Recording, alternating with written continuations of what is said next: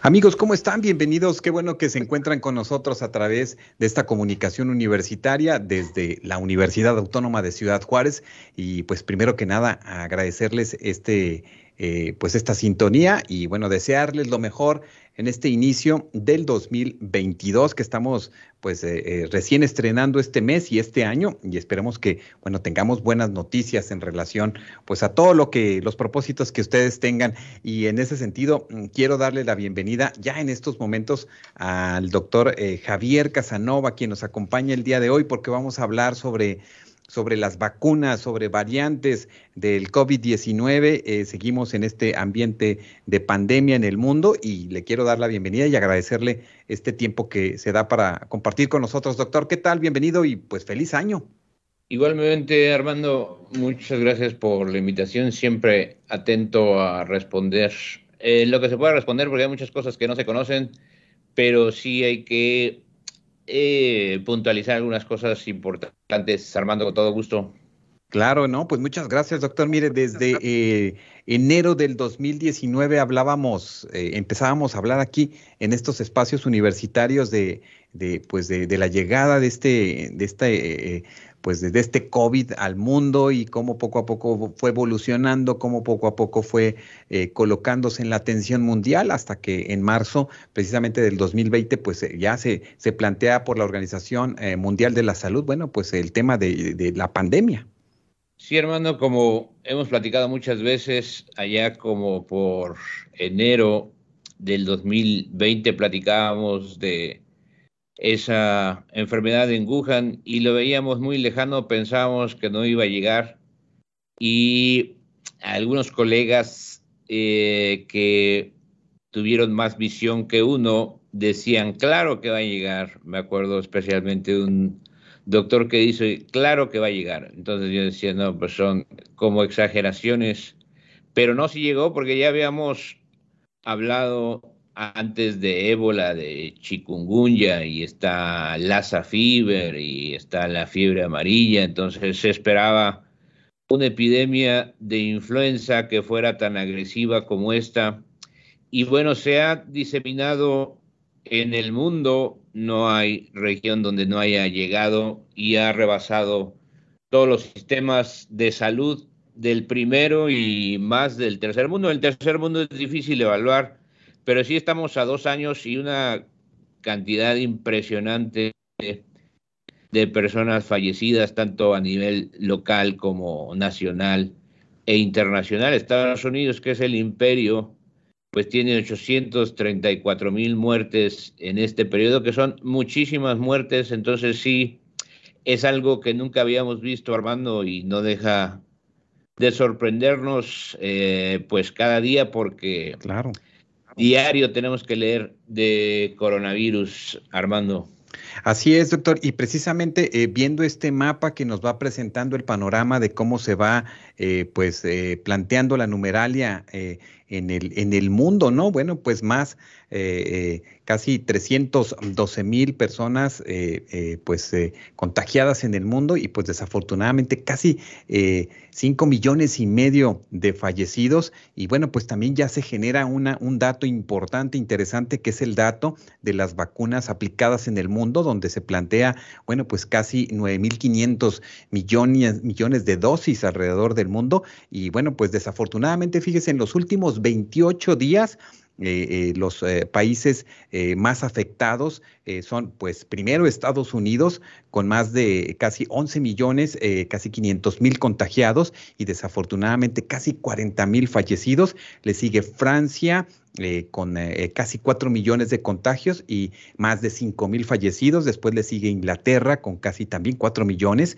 y después eh, Italia y España con cerca de 2 millones de contagios, seguidos de India y Argentina con un millón de contagios. En México, en los últimos 28 días se han registrado pues 200, más de 200, casi 210 mil contagios y desafortunadamente pues más de 3 mil, casi 4 mil fallecidos y, pues en México, doctor, vamos, vamos eh, eh, en eh, esta cuestión de, los números, pues más de 4 millones de contagios y pues más de 300 mil muertes en, en, el país.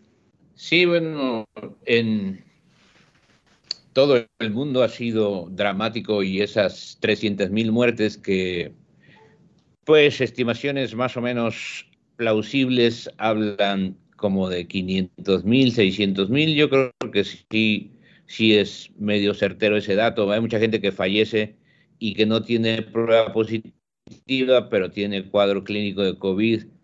Pongámosle después 360 y tantos mil, sí es un drama porque pues son 360 mil tragedias de vida porque pues mata a gente joven, gente en edad productiva, también mata mucho adulto mayor, pero sí es una tragedia en todas las sociedades. Eh, no había habido algo que diezmara tanto a la población y causara tanto impacto y tanto miedo, porque pues es azaroso esto ahorita hay una serie de contagios que aparentemente es por esa cepa o esa variante Omicron que es, tiene más transmisibilidad.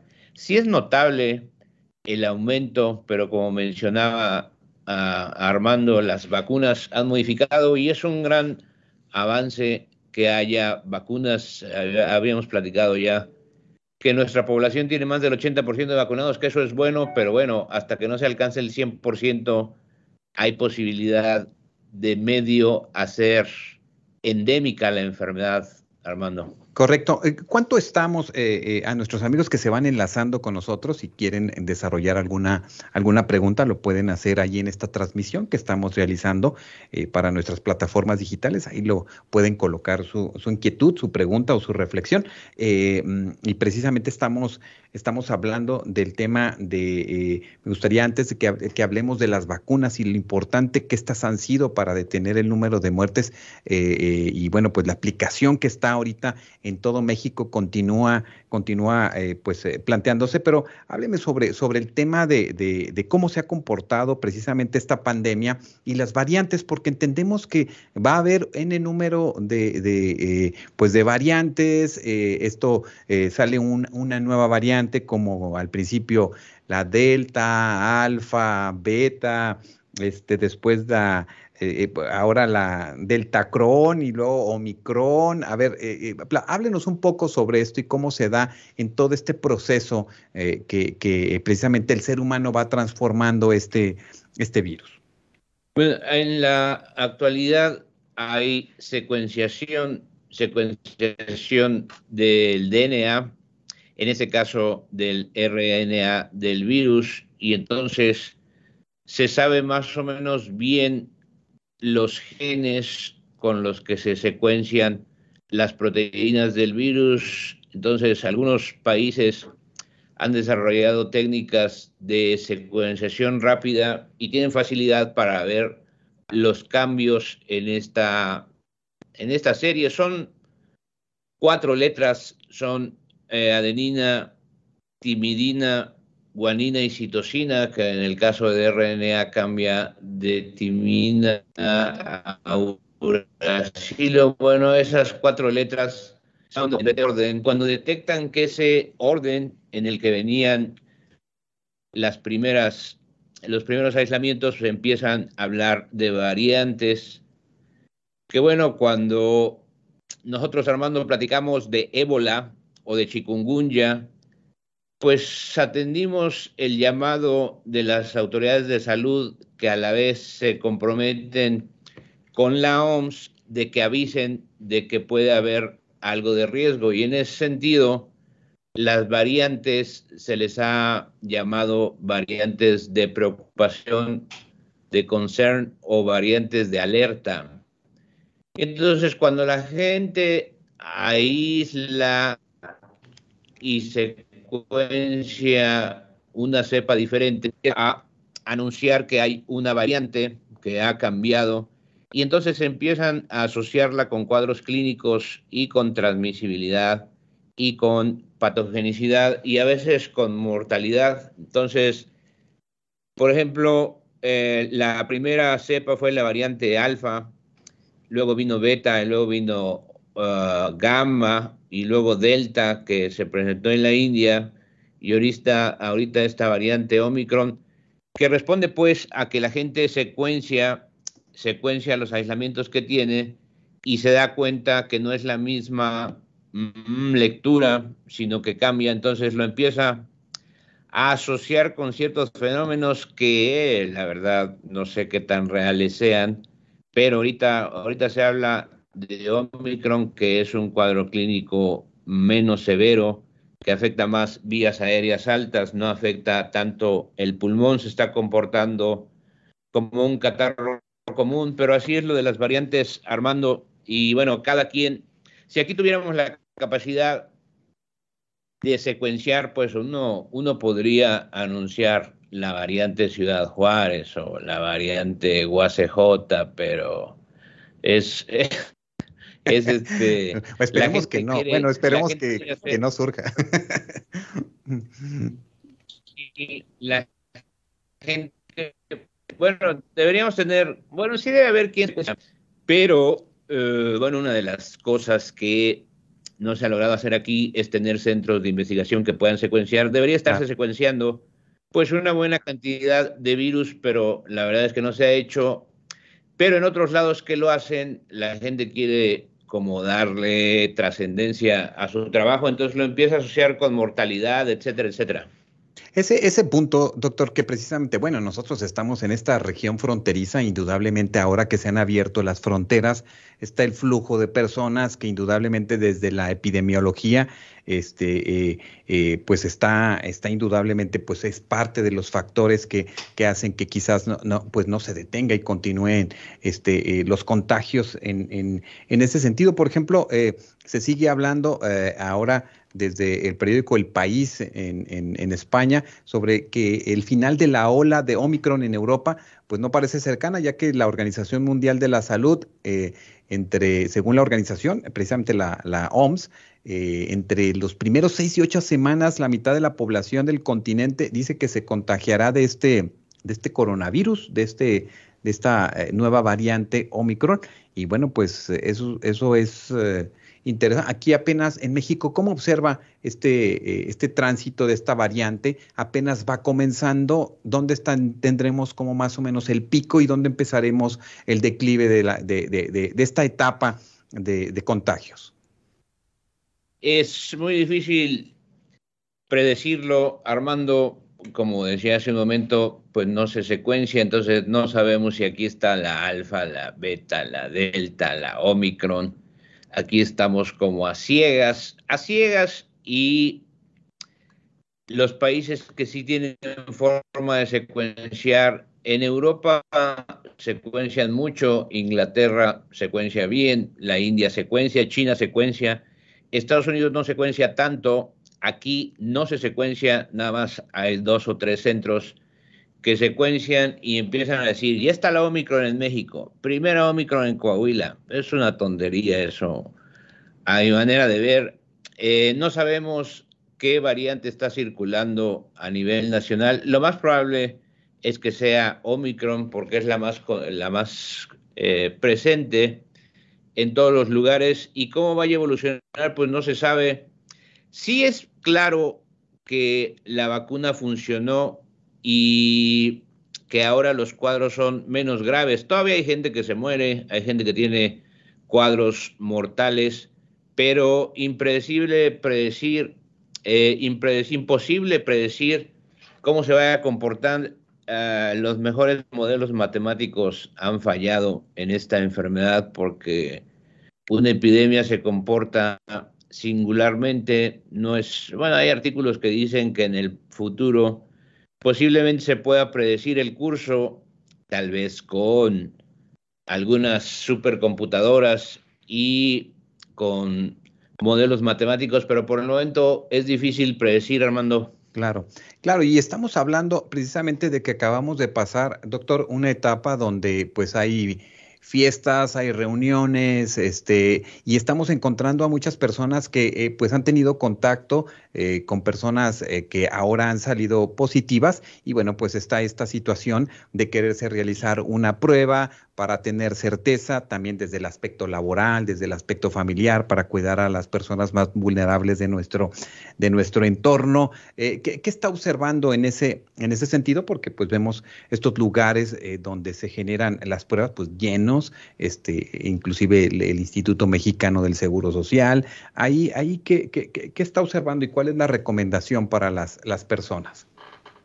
Lo que estoy observando es que hay una gran cantidad de pacientes con un cuadro de tipo catarral y que salen positivos. Entonces, sí es cierto que hay mayor transmisibilidad y algo que debe tener la gente presente es que cualquier cuadro catarral ahorita puede corresponder a coronavirus, por eso en muchos lugares se han agotado las pruebas diagnósticas.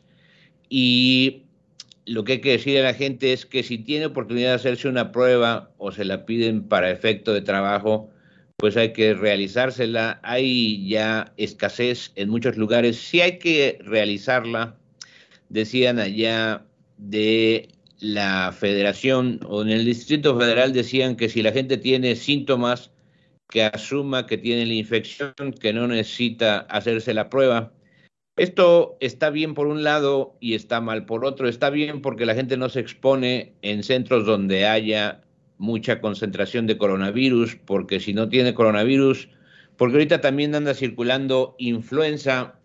Eh, he visto varios pacientes que tienen prueba positiva para influenza y tienen negativo para coronavirus. Entonces, si la gente no necesita exponerse, que no se haga prueba, pero si para efectos de trabajo o escuela o simple responsabilidad social, si alguien sabe que está positivo, pues se tiene que aislar unos 7, 10 días para no estar diseminando más el virus, Armando.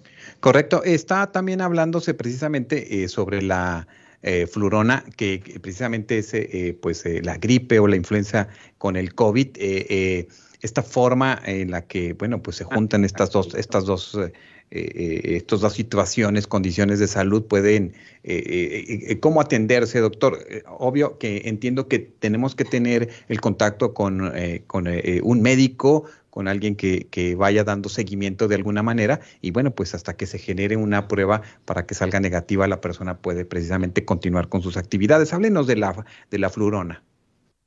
Pues es la combinación de influenza y coronavirus, que es posible que la gente esté infectada por influenza, que puede matar, como siempre lo ha hecho algunos pacientes, desarrollando una respuesta exagerada que los mata, y a la vez que tienen influenza pueden tener infección por coronavirus, entonces se le ha, ha denominado fluorona que debe estar presente en todas las partes del mundo también. La gente aprovecha cuando ve el primer caso, pues toda la gente quiere ser el primero que informe de un caso, es medio, medio bobo eso, pero, pero bueno, es la combinación de influenza e infección por coronavirus, Armando. ¿Qué, ha observado desde la consulta, inclusive, eh, doctor, eh, de lo que hacen las personas que no es recomendable? Por ejemplo, encontramos el tema de, utilizar el, el Vaporub, este, de utilizar cierto, ciertos medicamentos, este, y que no necesariamente son eh, pues cuestiones que son positivas o que pueden ayudar a las personas. pues hay un gran abuso en la medicación eh, bueno, la gente debería tener cierta capacidad de autocuidado y ya cuando se complican las cosas, pues habría que acudir con un facultativo. Eh, lo que hemos visto en estos dos años y lo que se ha visto en el mundo es que solamente un 10% de la gente se va a complicar y solamente 1% va a fallecer. Entonces he visto innumerables recetas de gente abusiva que consultan por videollamada y todavía cobran y dan esteroides y dan inmunosupresores y dan muchas tonterías y no sé hasta qué punto hay dos posibilidades. Uno, que la gente sea inocente o naif o que sea socarrona y medio astuta para hacer dinero. Yo creo que es más lo segundo, porque ya pasaron varios exámenes. Entonces, si hay un, un eh, exceso en recetar tonterías y recetan sin revisar al paciente, he visto muchos pacientes que le recetan eh, broncodilatadores que taquicardizan y bueno, los reviso y no tiene ningún broncoespasmo. Entonces esto de las videollamadas pues tiene muchos vacíos, entonces no hay como oír el pulmón del paciente y decidir si requiere algún medicamento.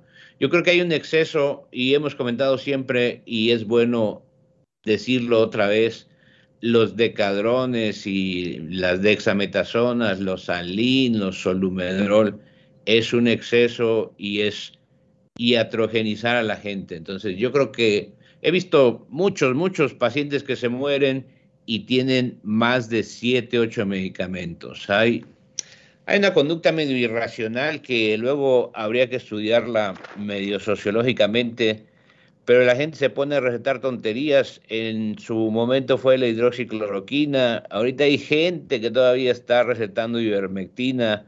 Es muy difícil convencer a los colegas de que no tiene sustento teórico. Y bueno, como de 100 pacientes, solamente uno se va a complicar.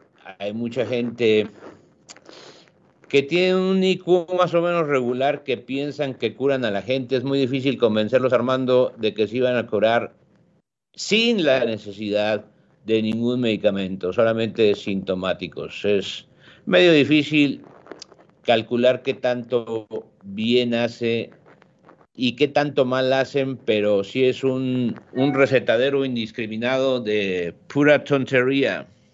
Correcto, doctor. Pues eso es un punto bien importante a quienes se van anexando en nuestras transmisiones. Comparto que estamos precisamente eh, charlando con el doctor eh, Luis Javier Casanova Cardiel, eh, infectólogo e internista y docente de la Universidad Autónoma de Ciudad Juárez. Y precisamente, doctor, pues las personas tienen alguna duda para plantear la cuestión de qué prueba hacerse.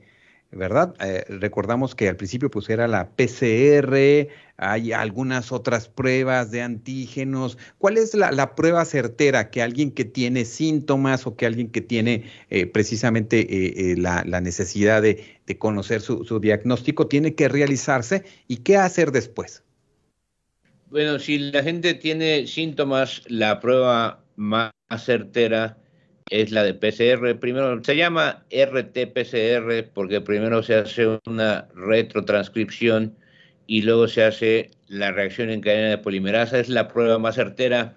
Se llama RT-PCR, pero se puede decir PCR. Esa es la como la más fidedigna, el estándar de oro. Luego hay una prueba rápida de antígeno que se puede hacer nasal o en la boca porque hay gran cantidad de coronavirus. Esa prueba de antígeno es rápida, como 40 minutos, una hora.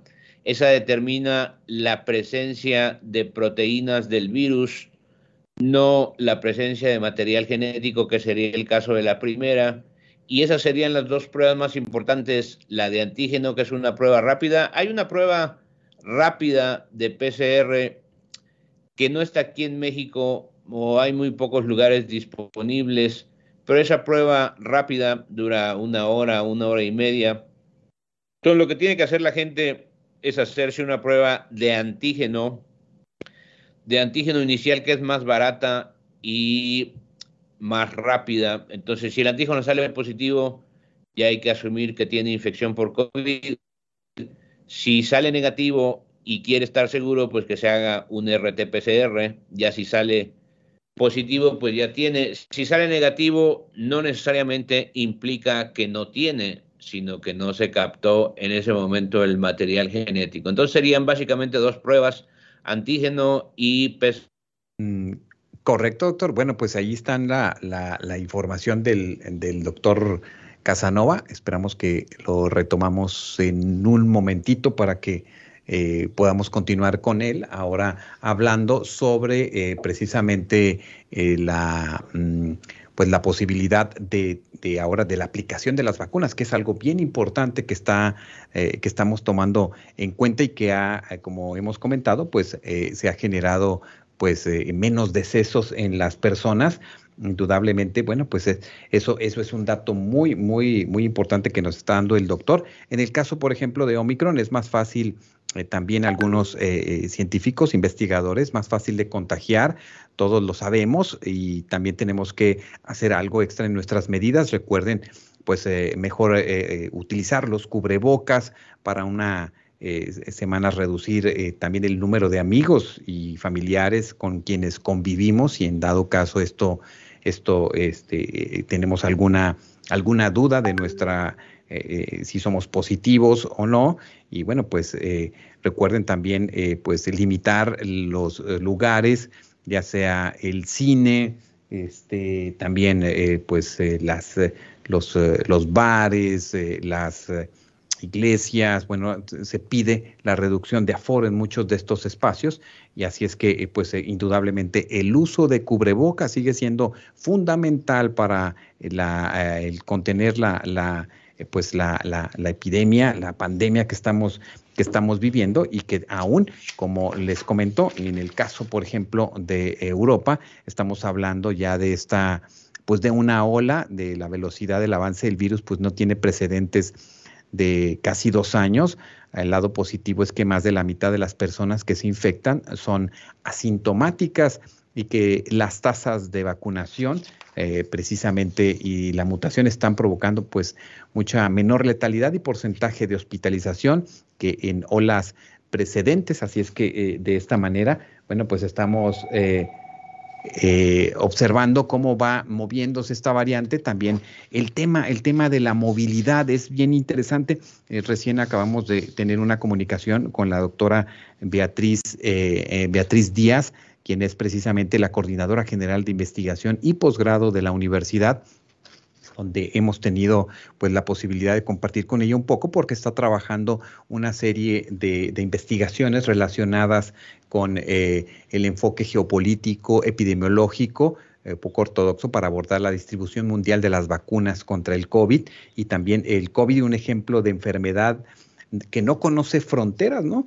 Aunque el mundo está preparado para controlar el COVID todavía pues no, no es el final, la velocidad con la que se está propagando la variante Omicron, independientemente de su menor gravedad en todo el mundo, nos recuerda que a menos que aumente el porcentaje de cobertura de vacunación, la pandemia aún puede marcar algunos pues algunos golpes en los países, el virus del COVID-19 eh, seguirá mutando una y otra vez y pues dando eh, vida a nuevas variantes. Las nuevas variantes viajarán y cruzarán fronteras tan rápido que para cuando pues, nos demos cuenta habrán cobrado pues más caos y también quizás eh, muertes eh, y la esperanza es precisamente bueno pues que más personas puedan puedan vacunarse algunos de los datos que da en este documento desarrollado por la doctora Beatriz Díaz y el doctor Federico Gerardo de Cosío plantea que precisamente eh, se propagó el SARS-CoV-2 en, Reino Unido, identificado el año pasado. Eh, lo que generó más eh, contagios fue precisamente los bloqueos y las cuarentenas que ya no están vigentes, las restricciones de cruces fronterizos este, y no están vigentes ni aplican en la mayoría de los países. Este, también el tema de las aerolíneas, ¿no? Que se está poniendo al día nuevamente, por lo tanto, pues millones de personas también viajan a nivel nacional e internacional.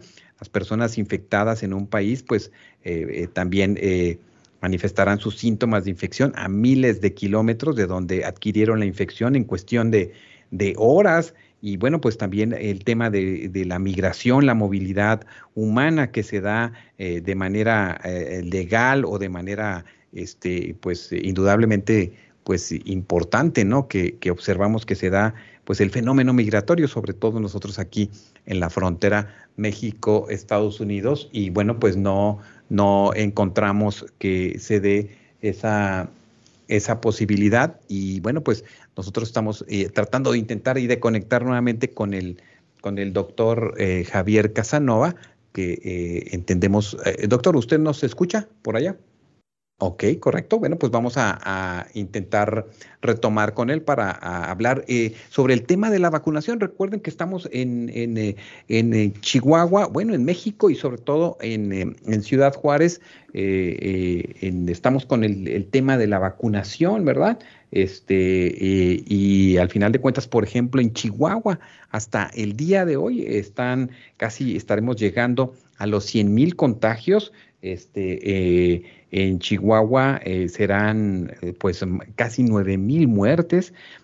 si hablamos de Ciudad Juárez, estamos hablando de casi 40 mil contagios en lo que va la, de la pandemia y, pues más de 4 mil muertes que este, es importante que, se tome, que se tome en cuenta este, este dato. Y bueno, estamos en una jornada de vacunación también para el sector educativo que estará eh, pues desarrollándose y bueno, importante que antes eh, de que se eh, retomen las clases presenciales, nuevamente se tenga este refuerzo después de haber precisamente utilizado el tema de, pues el tema de, de Cancino, ¿no? Que era muy importante el poderlo, el poderlo colocar el refuerzo para los docentes. Y bueno, ya tenemos eh, en la línea nuevamente, eh, contactamos al doctor Javier Casanova. Aquí lo tenemos nuevamente. Doctor, pues eh, aquí tuvimos una dificultad con nuestra transmisión, pero ya estamos aquí enlazados precisamente para que nos, nos hable sobre la importancia de las vacunas, de, de irnos a vacunar. Estamos en una jornada donde están los adultos mayores, donde también está el tema del sector educativo, Cancino, Moderna. Háblenos un poco sobre esto. Eh, ahorita está la, el refuerzo para adultos mayores y ya se puso para la gente que trabaja en salud, lo cual es muy bueno. Ayer tuve un paciente que dice que no se iba a vacunar porque les iba peor con la vacuna. Entonces, muy difícil convencer a la gente que la vacuna es eh, inocua, o sea, los efectos adversos son muy pocos, muy pocos. Entonces, eh, la gente no debe tener la menor resistencia a vacunarse con cualquiera de las vacunas, con cualquiera de las vacunas. O sea, somos un ah, país... ¿Algún temor, doctor? Hay personas que dicen, bueno, pues fue Cancino y ahora va a ser Moderna, es otro otro biólogo, es otro otra quizás otra empresa que genera eh, la vacuna o algunos se, se colocaron eh, Pfizer, este combinación de vacunas. ¿Hay aquí algún riesgo? Digo que es como una pregunta muy general de las personas. No, no hay ningún riesgo. Eh, la gente que se vacunó con Pfizer puede ponerse el refuerzo con AstraZeneca y no pasa nada. La gente que se vacunó con Moderna también puede ponerse AstraZeneca y la gente que se vacunó con AstraZeneca pues se puede poner Pfizer o se puede poner Moderna. Ahorita el refuerzo se recomienda con la vacuna que haya disponible, porque todas han demostrado que despiertan inmunidad, entonces hay que ponerse la vacuna que haya disponible, no importa qué tipo de vacuna sea. Si la gente tiene interés para viajar, pues sí debe ponerse a escoger vacunas, pero oh, si uno no va a viajar y está aquí en el ámbito local, pues yo me puse las dos vacunas de Pfizer primero y ahorita estaba AstraZeneca y hay que vacunarse. No hay eh, ninguna contraindicación, ninguna contraindicación para no vacunarse o para vacunarse más bien. Si una persona, doctor, se vacunó, por así decirlo, hace un mes, dos meses con algún, con Pfizer y ahora pues se va a vacunar Moderna, este, no, no hay ningún problema. Eh, las personas, digo, en cuanto a preguntas, que es algo que, estoy observando que generan, y si las personas este, eh, sufrieron o padecieron COVID, hasta, hasta que, hasta cuándo pueden ellos eh, pues eh, vacunarse, tienen que esperar cuánto tiempo, cuál es la sugerencia, o son sospechosos de que tienen COVID. la gente que tiene sospecha que tenga COVID, tenga una infección activa o que esté con la enfermedad, pues, se recomienda esperar dos a tres semanas para eh, un refuerzo o para vacunarse por primera vez. La infección natural, si no mata, protege, protege muy bien, pero cuando la gente está con infección activa, no es conveniente vacunarse porque el sistema inmune está trabajando y hay que esperarse de tres a cuatro semanas ya cuando no haya enfermedad pero si eh, hay eh, ausencia de síntomas se puede vacunar cuando sea, Armando. Correcto, pues eso es importante, hay certeza para las personas para que puedan, hay certeza para las personas que puedan este, vacunarse, entonces pues eso es lo, importante para pues no, no desaprovechar esta jornada de vacunación porque después tarda, doctor. No sabemos cuánto vaya a tardar, ah, ahorita ha sido muy bueno el manejo de la vacunación, yo creo que eso ha motivado que no haya el repunte como se esperaba, como se esperaba, bueno, ahorita en Canadá y en todos los países en Canadá, en Estados Unidos, en Europa, hay como el doble de diagnósticos, pero la cantidad de muertos no ha subido, que eso es obviamente por la vacuna, que como he mencionado, pues es un avance importante. Entonces hay que vacunarse Inicialmente, pues les decía ya, los pacientes son pacientes jóvenes, 32 y 28 años, 32 el hombre y 28 la mujer, y tenían miedo porque me decían, no, dicen que a la gente que se pone la vacuna le va más mal. Digo, no, güey, o sea, no, no de ninguna forma. Entonces, la vacuna hay que ponérsela, la gente oye muchas tonterías, estamos en la época de la información, pero junto a eso hay mucha mala información y como ya hemos platicado, muchas tonterías dicen y la gente se las cree. Es correcto, aquí lo estamos este, ya pues eh, colocando esta parte que es bien importante que, tengamos esta, esta certeza. Y bueno, doctor, pues nuevamente coméntenos las medidas que debemos de seguir tomando, que ya las sabemos de alguna manera, pero pues hay que seguir reforzando esta idea y el tema del cubrebocas, el tema de, la limpieza, en general, eh, ¿de qué manera nos cuidamos ante pues esta y otras variantes, indudablemente? Yo creo que de aquí a un año hay que traer cubrebocas en lugares públicos. Ya el siguiente año veremos cómo se comporta esta epidemia, pero hay que traer cubrebocas todo el tiempo, todo el tiempo cuando uno esté enfrente de otra persona que no sea la familia. ¿Y por qué en la familia no? Pues porque ya se compartieron las eh, cepas que puede haber en la casa. Pero si uno va al súper, al banco, a un restaurante, pues tiene que ponerse cubrebocas ya para comer. Hay que quitárselo con todo el riesgo que hay. Y bueno, en la medida de lo posible, evitar viajes porque está más o menos prendida la infección. Entonces yo diría, recomendaría que de aquí a un año hay que seguir utilizando cubrebocas. Si es N95 es mejor porque eso va a detener un poco la cadena de contagio. Y lo otro que siempre ha sido pues una constante es pues toser con cortesía o estornudar. La gente Ah, ya no es tanto, pero ahí antes había gente que estornudaba y echaba todo el estornudo sin nada de discreción, entonces contaminan más de dos metros cuadrados y hay que lavarse las manos. Eh, bueno, en, en, nuestra profesión médica hay que lavarse las manos antes y después de explorar a cada paciente.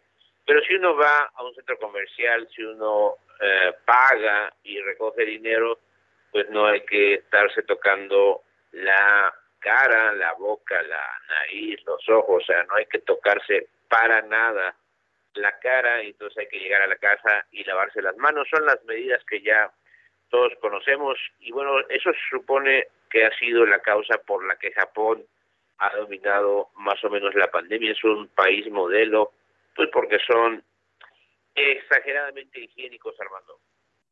Ese es muy buen punto, doctor. Eh, entiendo que en este momento, pues hay muchas personas que pudieron tener contacto con una persona que ahora ha salido positiva a COVID. Personas con, eh, aquí tengo una pregunta, una persona con fibrosis pulmonar o con cualquier otro padecimiento. ¿Qué es lo que deben de hacer? ¿Tienen que ir a hacerse una prueba para, para estar atentos? ¿Qué sugiere ahí?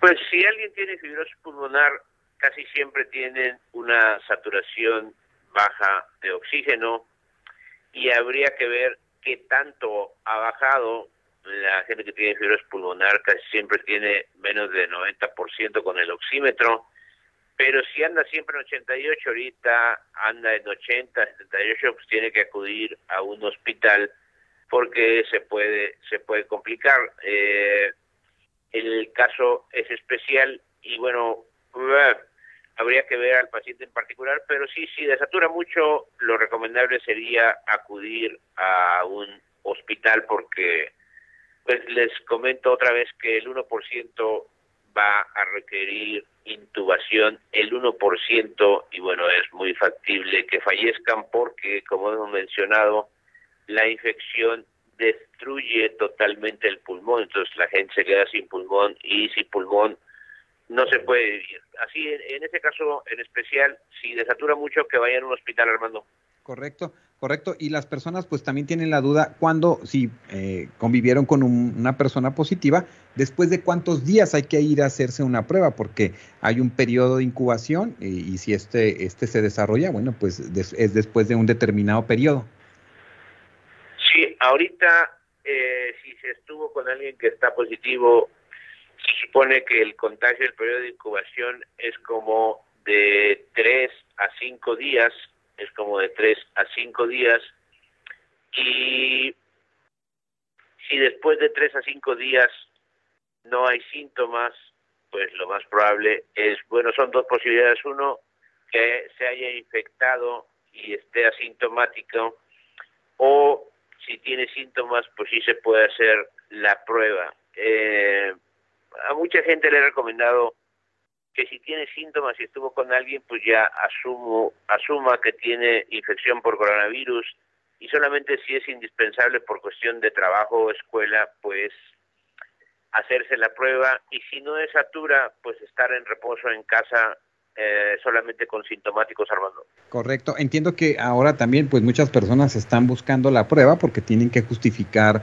su, su condición laboral eh, y desafortunadamente, pues bueno, sabemos que está lleno en muchos de estos, de estos lugares y este eh, es importante que, que lo tomen en cuenta. De hecho, estaba observando una información del Instituto Mexicano del Seguro Social, donde han habilitado una app para que las personas puedan inclusive solicitar ahí su incapacidad si esto es, es necesario. Entonces, ¿se asumen como, como positivos, doctor? ¿Esto qué le parece? Pues es un es un arma de dos filos, porque pues no serviría para hacer estadísticas. Bueno, de por sí hay aquí un subregistro de casos en la nación porque, bueno, el diagnóstico es caro y no se puede estar gastando tanto en diagnóstico, entonces ha escaseado el diagnóstico y resulta que eso da un total menor de casos y cuando se ve el porcentaje de muertos, pues parece que se mueren muchos, pero la realidad es que eso ha sido una constante en la gente que quiere minimizar las enfermedades.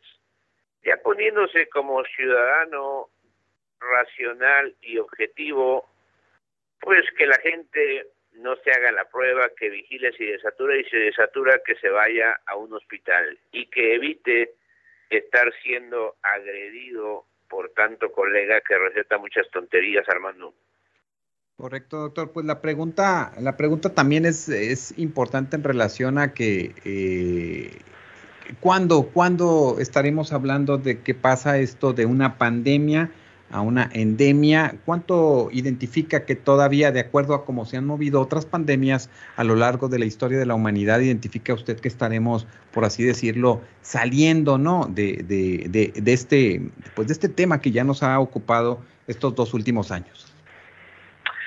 Cuando, eh, cuando estemos todos infectados o todos vacunados, es cuando se va a convertir en endemia y entonces la endemia tiene dos posibilidades.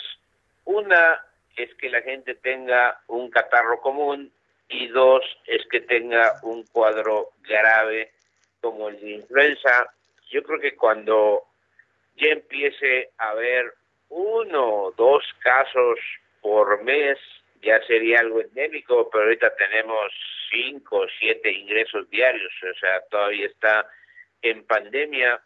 Entonces, cuando ya toda la gente esté vacunada o se haya infectado, pues se presentará como un catarro común o como algo letal exactamente como la influenza y la influenza pues mató 40 millones en el en el 1918 y bueno todavía mata la influenza mataba como 17 mil gentes por año en Estados Unidos y seguirá matando entonces, cuando esta infección ya no sea pandemia, pues se van a presentar casos esporádicos.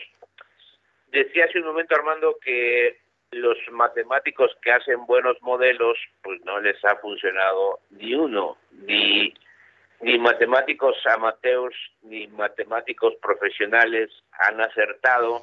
Entonces, eh, ya ves que existe la frase, ve Armando la frase, no es mal que dure 100 años, ni enfermo que lo aguante, pero eh, si se permite hacer predicciones, yo diría que estamos como ante la diseminación masiva y entonces todo el mundo se va a infectar y ahí pues va a ser selección natural ese 1% que se va a complicar, se va a complicar, pero yo creo que estaríamos hablando, no sé, unos 6, 7 meses, por eso yo recomiendo Armando cubrebocas un año completo.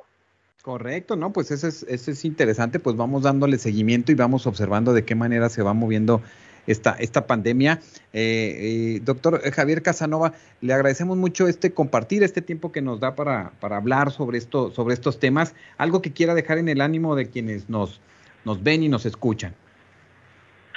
Nada que hay que estarse informando, estamos en una segunda edad media por la cantidad de gente ignorante que existe, a pesar de que la información está disponible, pues no es asimilable. Han salido muchos expertos y pseudoexpertos, bueno, ya desde siempre se ha dicho que si no se puede hablar de algo, lo mejor es quedarse callado, pero sí hay que, en la medida de lo posible, responder pues, se supone que los que sabemos no sabemos, o sea, ahora imagínense los que no saben, pues no saben nada, pero hablan como, como loros, nada, decían que nada más hablan porque tienen boca, hay otra palabra más fea, pero sí hay que estarse informando eh, cómo hacer que la gente digiera la información es lo difícil, pero bueno, hay que centrar y todas las veces que sea necesario, pues platicaremos de esto, hermano.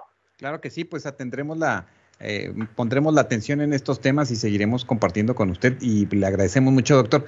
Cuídese mucho y seguimos en, en esta constante de comunicación. Ah, nada más díganos en qué, en qué área de la frontera o de aquí de Ciudad Juárez usted, usted consulta para que aquella persona que se interese. Ah, bueno, COVID aquí no veo en el consultorio porque les digo que no hay tratamiento alguno. Entonces la gente receta puras tonterías que no sirven para nada. Yo lo único que le recomiendo a la gente es que compre un oxímetro si desatura mucho que se vaya a un hospital. Pero para otras cuestiones, ahorita no COVID, en el Hospital Ángeles, consultorio 200, Armando. Muy bien, el consultorio 200 del Hospital Ángeles. Doctor, seguimos en contacto y muchas gracias, un abrazo y lo mejor para este 2022. Igualmente, Armando, gracias a ustedes, nos vemos. Muchas gracias. El doctor eh, Javier eh, Casanova eh, Cardiel, infectólogo e internista y docente de la Universidad Autónoma de Ciudad Juárez, que nos ha generado este, este panorama y parece que de acuerdo a, lo que observamos, bueno, pudiera ser el este, este el último año de, de pandemia, pues ojalá, ¿verdad? Si se reduce en tiempo, pues mucho mejor pero sobre todo a quienes nos ven y nos escuchan, les recordamos que hay que seguir manteniendo pues la comunicación con su médico todo el tiempo ante cualquier duda. Este, ninguna prueba funciona, pues por así decirlo, al 100%, así que hay también falsos positivos. Y bueno, pues hay que estarnos cuidando, hay que informar con quienes hemos estado, este, por si hay algún, eh, eh, se genera algún positivo, cercas en la familia, en las amistades. Y bueno, pues de todas formas, tomarlo con, con, tranquilidad. La vacuna hemos observado, de acuerdo a investigadores, de acuerdo a médicos, este, pues ha ayudado bastante para que se reduzca el número de personas que se encuentren en los hospitales, este, e inclusive muertes. Así es que eh, en estas jornadas de vacunación invitamos a todos a que, bueno, pues acudan y, bueno, pues con toda certeza puedan, eh, pues eh, precisamente colocarse esta, esta vacuna. En una próxima emisión de dudas y respuestas desde la UACJ, precisamente hablando de COVID, estaremos invitando a la doctora Beatriz Díaz, a Federico Gerardo de Cosillo, precisamente sobre estos estudios epidemiológicos relacionados con el COVID, el tema, un enfoque geopolítico epidemiológico este, de la, del tema de la vacunación, el tema del COVID y cómo eh, precisamente una de las variantes, bueno, pues fue un desafío para este país y bueno, un ejemplo de enfermedad, no conoce fronteras el COVID. Estaremos hablando con ellos en una próxima emisión eh, eh, en, ese, en ese sentido y de esta manera agradecemos a todos ustedes que estén atentos de este compartir desde la Universidad Autónoma de Ciudad Juárez a la comunidad universitaria, pues les pedimos que sigan atentos a las redes sociales, a, los esquemas seguros de información de esta máxima casa de estudios para eh, este, precisamente observar de qué manera se va a desarrollar este semestre, enero-junio 2022. Eh, mientras, mientras tanto, pues en nombre de todo el equipo de UACJ Radio, muchas gracias por habernos acompañado. Aquí les estaremos precisamente pues compartiendo, ya saben, en estos espacios lo que sucede aquí en nuestra máxima casa de estudios, desde el área de investigación, el área educativa, cultural, eh, literatura, etcétera. Así es que también eh, los espacios quedan abiertos para la comunidad universitaria, escribiéndonos a radio.uacj.mx.